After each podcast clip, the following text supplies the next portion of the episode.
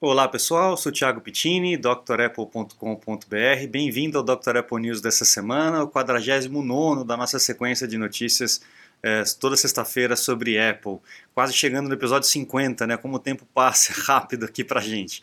Bom, primeiro agradecer a todo mundo que colabora sempre enviando notícias aqui, principalmente o Antônio Andrade, o Renato Azan, o Armstrong, que tem sempre mandado notícias e artigos para a gente poder comentar aqui. E para você que queira acompanhar esse news uh, por podcast, os links estão aqui embaixo, então é só procurar Dr. Apple nas plataformas que você vai encontrar, tá bom? Vamos para as notícias dessa semana? Vamos lá, a primeira então que eu separei para vocês é a respeito da atualização que rolou essa semana para o iOS e para o WatchOS principalmente, né? Por questões de segurança, a Apple lançou esse 13.5.1 e o 6.2.6 para ambos os dispositivos para fechar portas é, inseguras aí que estavam no sistema, principalmente com relação ao jailbreak que já estava rolando no iOS 13.5. Então a Apple já mandou uma atualização para fechar essa porta e evitar o jailbreak dos aparelhos, tá bom? Então faça o backup, atualize antes para que você possa fazer a atualização com segurança sem correr risco de perder caso algum problema aconteça. Não é comum, não é normal, mas pode acontecer, tá? Então vamos lá, próxima notícia a respeito do Safari no iOS e também no iPad OS 14 que está chegando aí para gente daqui a pouco, né? Uh, o rumor aqui é que ele vai ter um tradutor já integrado no próprio navegador, o que é ótimo, né? Muito bacana a gente ter essa questão de não depender de, de extensões, de plugins e tudo mais. E também uma outra coisa interessante é a respeito do suporte para Apple Pencil no iPhone dentro do Safari. A gente não sabe se isso vai ser no iPhone todo ou se vai ser só no Safari, para que você possa é, fazer anotações, entrar com dados utilizando uh, Apple Pencil no próprio uh, iPad, é, iPhone, né, utilizando aí o Safari. Então, é, rumores interessantes aí para melhorar a nossa navegação, o nosso uso do Safari. Na próxima notícia, Uh, o 13.5.5, né, que é, já está no beta, já está disponível para desenvolvedores a versão beta desse sistema operacional, está é, indicando, tem algum, alguma linha de, de comando lá de programação que diz que a Apple vai oferecer aí um pacote de serviços de assinatura. Então, ao invés de você assinar o Apple Music, depois assinar o Apple TV Plus, depois assinar o Apple Arcade, a Apple está planejando oferecer um pacote para esses três produtos de uma vez só. A gente ainda não sabe valor não sabe como é que vai ser, provavelmente vai ser um valor mais, mais baixo para você poder acessar esses três de uma vez só. Mas é um indicativo que é uma coisa óbvia, né? Que a Apple deveria oferecer. Para você não ter três assinaturas separadas, se você quiser, você pode ter uma assinatura integrada com os três serviços. Muito legal. A Apple está sempre focando em serviços porque é uma das coisas que está dando mais lucratividade para ela, né? Então vamos lá. Mais uma notícia: o iOS 14 será compatível com todos os iPhones que são compatíveis com o iOS 13. É uma excelente notícia para você que tem um iPhone mais antiguinho aí, tá com a grana curta, não quer trocar, o preço do iPhone aqui no Brasil tá lá nas alturas, né? Então olha só, pessoal, a partir do iPhone 6S você vai poder ter o iOS 14, tá? Então o iPhone 6S, o SE original e obviamente o SE novo, 7, 8, 10, 10S, 10R, 11, 11 Pro todos eles vão poder atualizar para o iOS 14. Então, uma excelente notícia para você que tem iPhone mais antiguinho aí, vai poder desfrutar do sistema operacional mais novo. Ah, Thiago, vai ficar mais lento e tal? Pode até ser que fique mais lento mesmo. Mas a Apple, é, recentemente, nos últimos anos, tem feito um serviço muito bom em é, oferecer atualizações sem perder tanto desempenho, tá? principalmente nos iPhones.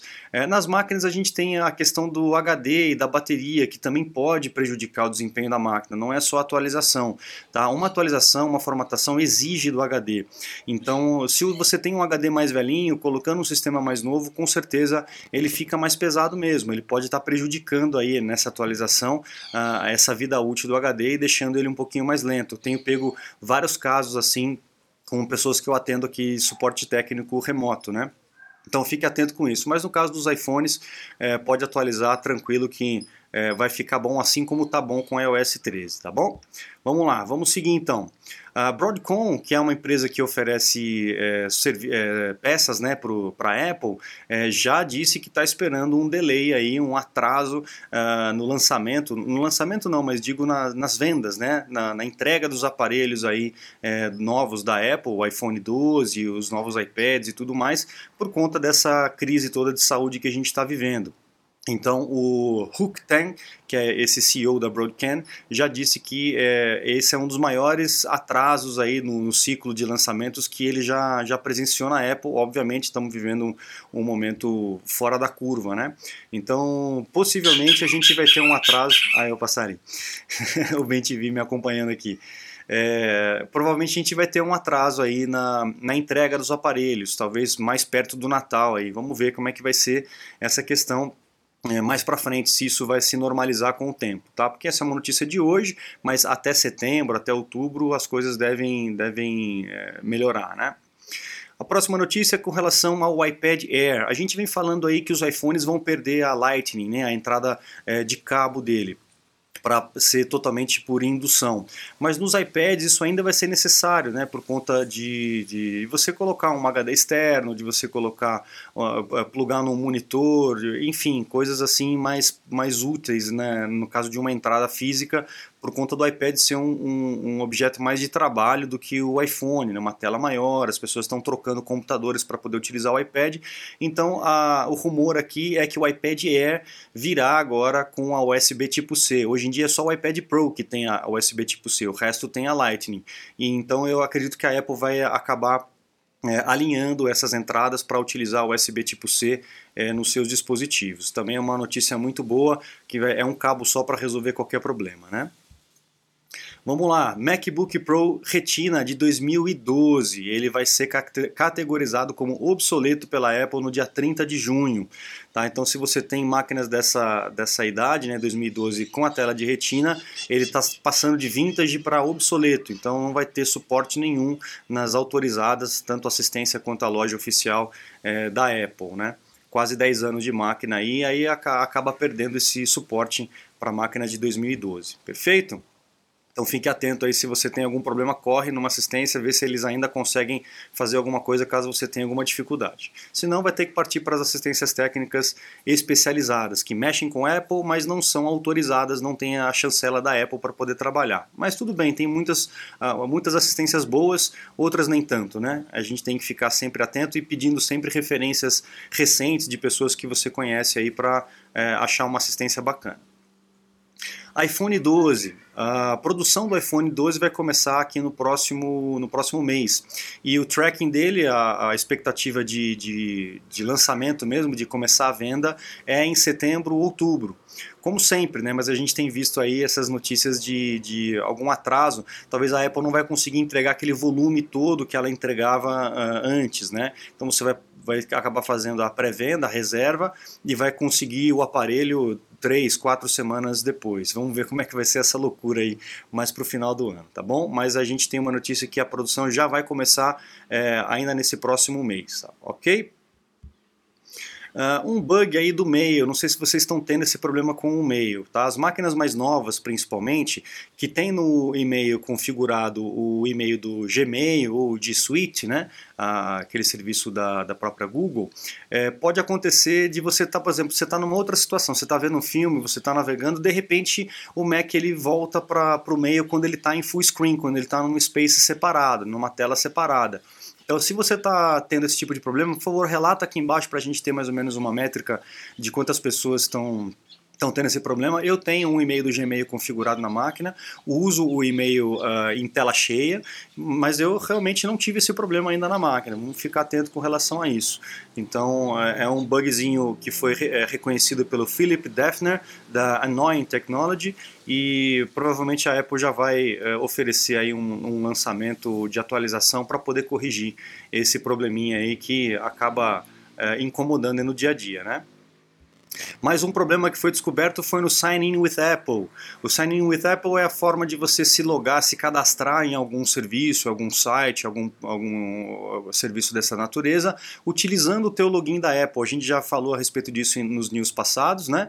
É, é uma forma bem bacana de você trabalhar e, e mais fácil para evitar spam, por exemplo, porque ele pode criar uma máscara de e-mail específico para aquele site né? Então evita completamente a questão do spam, mas foi descoberto aí uma falha é, onde uma pessoa poderia ter acesso à sua conta por conta desse sign in with Apple. Isso já foi resolvido, tá? A gente ficou sabendo disso agora, mas esse, esse problema já foi resolvido pela Apple, então a gente já pode ficar tranquilo com relação a isso. Né? O que eu falo é, é sempre isso, né? não existe sistema é, 100% é, é, resolvido, né? 100% é, privado ou 100% seguro. A gente sempre tem falhas, os hackers vão sempre encontrando essas falhas, mas o legal é a resposta rápida que a Apple dá na maioria desses casos. Né? Então a gente já, a, geralmente a gente fica sabendo do problema, mas ele já está corrigido, então isso é muito bom. Tomara que a Apple continue assim. O pessoal fica reclamando, ah, muita atualização e tal, mas é importante a gente atualizar por conta justamente desses problemas. Tá? No caso do Sign In with Apple, é um, era um problema lá na própria própria Apple, não, não exigia nenhum tipo de atualização do equipamento, mas isso já foi resolvido de acordo com a própria Apple, tá? Próxima Apple Pencil pode vir em preto, né? Olha só que bacana, bem bonito, né? Até porque aquela caneta branca ela acaba chamando bastante atenção, né? Eu sempre achei que poderia ter outras cores aí. A Apple gosta de fazer produtos coloridos, de dar mais oportunidade de escolha nos teus produtos, né? Então uma caneta preta aí vai ser bem-vinda, bem bonita, né? Vier com esse acabamento é, é, fosco, né? Seria bem bacana a gente ver isso no Apple Pencil também, ok? Vamos para a próxima. Uh, o Apple Watch, é, a, a, a, como é que é, a gente fala, a correia né, do, do Apple Watch, ela pode ter aí é, sensores. Lembra que nos news passados, já alguns para trás, a gente falou de uma patente da Apple de sensores na, na parte têxtil, né, na, na, na correia do Apple Watch? Então a gente pode estar tá vendo aí um, um, sentido interessante é, para esse tipo de tecnologia. Qual que é a ideia da Apple nesse rumor aqui que a gente está vendo? Né? É que numa situação em que você esteja com as duas mãos ocupadas, uma movimentação do punho, né, uma movimentação muscular, pode ser detectada pela, pela, pela band, né, pela correia, e é, ativar alguma função aí do seu Apple Watch. Então você não vai precisar erguer o Apple Watch, não vai precisar apertar a coroa, alguma coisa assim, e apenas com uma movimentação do punho você pode controlar o teu Apple Watch. Muito legal. Achei bem bacana, é bem interessante essa... Uh, essa patente, né, essa ideia aqui de utilizar a correia como algum sensor aí muscular é, para a gente poder controlar o Apple Watch. Bacana. Vamos para a próxima. É, lá na Itália, a, na Europa como um todo, né, a Apple estava sendo processada já faz alguns anos a respeito daquela redução de performance que a Apple fez nos aparelhos é, que estavam com a bateria degradada, para evitar superaquecimento, esse tipo de coisa. Né? É, foi feita uma, uma, uma ação judicial é, coletiva é, em cima da Apple, e lá na Itália a Apple já perdeu essa, é, o apelo, o apelo que fez a respeito da condenação que já tinha sofrido. Tá? Então ela foi, ela foi atingida aí com uma multa de 10 milhões de euros. Olha só a, a grana que a Apple é, provavelmente vai ter que pagar aí lá na Itália com relação a isso. Tá? Depois a Apple lançou um statement, uma declaração dizendo que era justamente para preservar a bateria, evitar superaquecimento, explosão, pegar fogo, essas coisas todas. É, mas mesmo assim a ação continuou e depois disso a Apple lançou a atualização do sistema informando as pessoas desse tipo de redução de performance por conta da saúde da bateria. Então hoje as pessoas estão sendo avisadas desse tipo de, de ação do equipamento é, por conta da, dessa segurança, tá? que eu acho que é mínimo. Né? A Apple realmente deveria é, avisar esse tipo de, de, de mudança no, na performance do aparelho e deixar a pessoa escolher se ela quiser. Mas eu acho sempre arriscado. Baterias velhas, baterias que não estão boas, é arriscado, gente. É uma bomba relógio. A gente já vê é, várias situações aí. É, a Apple teve algumas também, mas e de outras empresas também, de explosão de bateria com um carregamento é, com um carregador é, paralelo, enfim, baterias que estão que estufam, que vazam e tal. Então, a bateria é algo químico, né? Algo perigoso. A gente tem que realmente ficar atento com relação a isso, tá?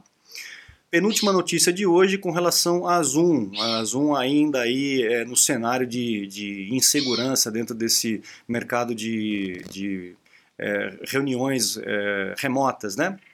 De videoconferências e tal. A Zoom está dizendo aqui que ela vai é, colocar a, a, encriptação de ponta a ponta realmente, né, porque ela falava que tinha, mas na verdade não tinha, é, para apenas para consumidores é, assinantes, aqueles que pagam aí o Zoom.